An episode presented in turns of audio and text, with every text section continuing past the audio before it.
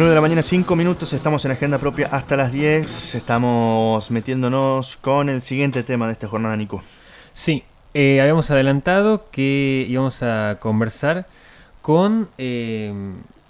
bueno, en relación a este tema, ¿no? Al Comité Provincial para la Prevención de la Tortura, que estuvo manteniendo reuniones en los últimos días, estuvo presente aquí en la universidad y para poder eh, comentar un poco sobre este tema está del otro lado del teléfono el defensor del pueblo de la provincia, el doctor Lionel Suárez, que además eh, integra esta, este comité eh, contra la prevención para la prevención de la, tortura. ¿no? Lionel, buenos días, Nicolás, te saluda, ¿cómo estás? Buenos días, Nicolás. Muchas gracias por permitirme este espacio de comunicación con todas las radioescuchas de esta casa. Muchas gracias por, por atendernos, eh, por posibilitar este, este diálogo. Eh, y quería saber, eh, bueno, ¿cómo está trabajando el comité en estos últimos días? Mire, este comité provincial, si me permite hacer un breve resumen de los hechos, porque en realidad, si bien la ley de creación del comité data de mayo del año 2022, empezó a funcionar recién a mediados de octubre de ese año porque tiene una conformación de distintas eh, organizaciones del Estado y de las organizaciones no gubernamentales. Hasta que se hicieron todas las designaciones correspondientes, recién empezamos a trabajar activamente desde octubre del, del año pasado, como le contaba, y a partir de ahí el desafío hacia adentro y hacia afuera, lo que tiene que ver con la propia constitución de lo que es la parte administrativa del comité provincial, eh, su personal, sus equipos técnicos, la parte presupuestaria, la parte eh, de los formatos de los expedientes, la creación de los registros y hacia afuera lo que es la manda principal de la ley de creación, que es la verificación de los estados en que se encuentran las personas privadas de la libertad, que es la responsabilidad primera del Estado, es garantizar eh, que ese tránsito sea por eh, vía de, la detención o que se haya sido aprendido o que se encuentre en prisión privativa de libertad y aún los condenados no sean más que en lugares de seguridad y que se les brinde las condiciones eh, para que puedan pasar con dignidad en ese tránsito eh, que se encuentran en conflicto con la ley penal. Para eso es que se hacen de manera imprevistas y, y sin comunicar las visitas a comisarías, alcaidías y a las cárceles de toda la provincia. Imagínense que hacer un despliegue de esa naturaleza sin comunicar a las autoridades policiales, al menos en Santiago del Estero, tiene un carácter inédito y, y, tiene mayor relevancia aún eh, que estemos transitando por los 40 años de democracia y poder ser un organismo del Estado que salga a verificar las condiciones en las que el propio Estado está prestando este servicio, que es de garantizar el, el mejor tratamiento que se pueda dar a personas aún que estén en conflicto con la ley penal. En ese sentido, ¿qué, qué, condiciones han, han, podido encontrar, que han podido relevar en, las, en, los lugares de detención? Lo primero a destacar eh, tiene que ver con el, lo que se el común denominador a nivel nacional, que es lo que se denomina hacinamiento carcelario o hacinamiento en los lugares de detención. Eh, aquí hay que destacar que a partir de unos años de esta parte, el gobierno de la provincia ha venido haciendo inversiones en materia de lo que es el servicio penitenciario provincial y ha creado y ha construido una cárcel de este modelo que está emplazada en Colonia Pinto y está próxima a inaugurar un nuevo establecimiento, entiendo que antes de que finalice este año en los telares, situación que ha descomprimido la, la, el hecho de que había eh, hasta hace muy poco tiempo en nuestras comisarías y alcaldías personas condenadas por delitos con sentencia firme o en grado de apelación, pero que empezaban a chocar contra las exigencias internacionales que mandaban a que esta población carcelaria tiene que tener un tratamiento especial y tenían que ser alojadas únicamente en el servicio penitenciario y no en dependencias de policía y alcaldías. A partir de ahí es que se ha notado que eh, tanto el servicio penitenciario a rasgos generales tiene una subpoblación carcelaria y en las comisarías, salvo algunas excepciones, existe también este, este caso de que existen más plazas que las que se encuentran ocupadas. Eh, de alguna manera eh, viene dándose cuenta de este estado de situación, lo que no quita que haya muchas cuestiones para corregir, como de hecho el Comité Provincial ya lo hiciera recomendaciones eh, a fines del año pasado que tienen que ver con el grado de ventilación o aireación de los lugares de detención en la eh, época estival, que ha sido motivo de recepción tanto por la parte del servicio penitenciario como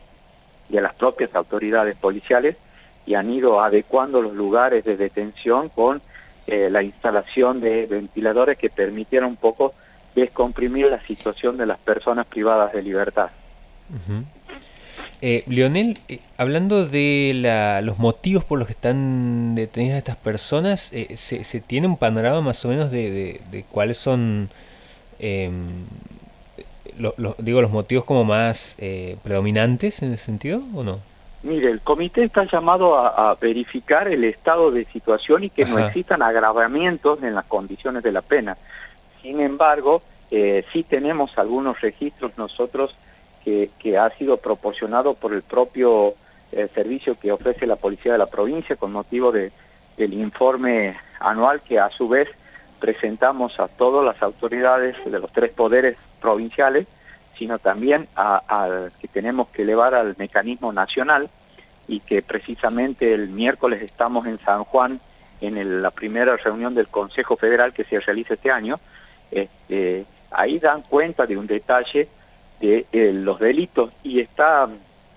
digamos, si me permite, zonificados, sí. hay determinados eh, eh, departamentales, como se divide la policía de la provincia, en donde eh, los delitos contra la integridad sexual predominan, hay en otros donde los delitos contra la propiedad son los predominantes, lo cual nos permite establecer, eh, o al menos a priori, pensar elaborar un mapa del delito para que las medidas del Estado sean diferentes, las medidas de intervención, digo, del Estado, sean diferentes de acuerdo al delito a perseguir. De todas maneras, es para eso que hemos mantenido la reunión eh, informativa con el ingeniero Héctor Paz, que es el rector de la Universidad Nacional de Santiago del Estero, para invitarlo formalmente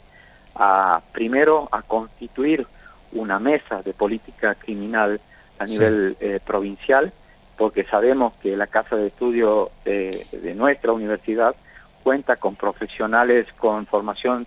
suficiente como para poder acercar desde la ciencia algún dato más que útil a la hora de ese diseño, sino también para dejar abierta la puerta a la universidad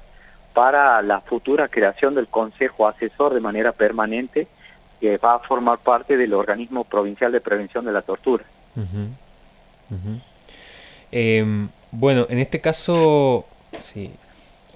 en algún momento eh, había mencionado que eh, había em, ciertas eh, cuestiones vinculadas a organismos internacionales que, que, aparecían ¿no? como requerimientos o cuestiones a las que tenían que adaptarse las cárceles. En este caso, eh, la creación de, del, del, comité mismo, el del Comité Provincial para la Prevención de la Tortura,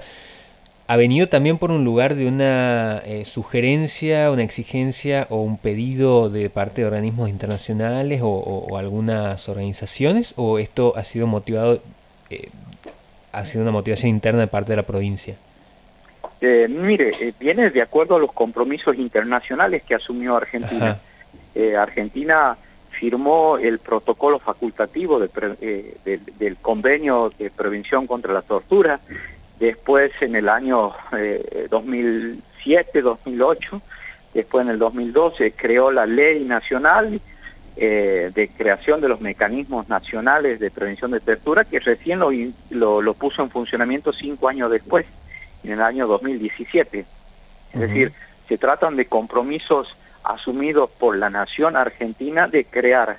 meca el mecanismo nacional y mecanismos locales en cada una de las jurisdicciones provinciales, a la cual Santiago del Estero, si me permite, sí. es una de las eh, pocas provincias a nivel nacional que cuenta no solamente con ley de creación, sino con un mecanismo que se encuentre en actividad. no son más de 10 las provincias que eh, se encuentran eh, habiendo cumplido con la totalidad de los requisitos que marca el, el protocolo facultativo y el, la Convención Internacional de Prevención de la Tortura. En la creación, de, en, este informe que se ha presentado, el primer informe de gestión del Comité Provincial, habla de la em, adopción de este registro de casos de tortura, ¿no? Cuando hablamos de, casos de tortura estamos hablando, eh, porque hablábamos de, la, de, los centros de detención, de las cárceles, hablamos específicamente de ahí, de, la, de las comisarías también, o de cualquier situación que involucre eh, una, un, caso de tortura que también involucre a un agente estatal como puede ser eh, la policía, violencia institucional, de, digo, ¿qué, situación Aquí lo que tenemos que tener es un, cuadro, si me permite, de doble entrada. uno tiene que ver con que se refiere a personas privadas de su libertad. Sí. Eh, es decir, se encuentre en alcaidía, en comisaría, en eh, los servicios que tienen que están vinculados a la salud mental, en los servicios que brinda el Estado en el centro de guarda de menores, en la cárcel de mujeres,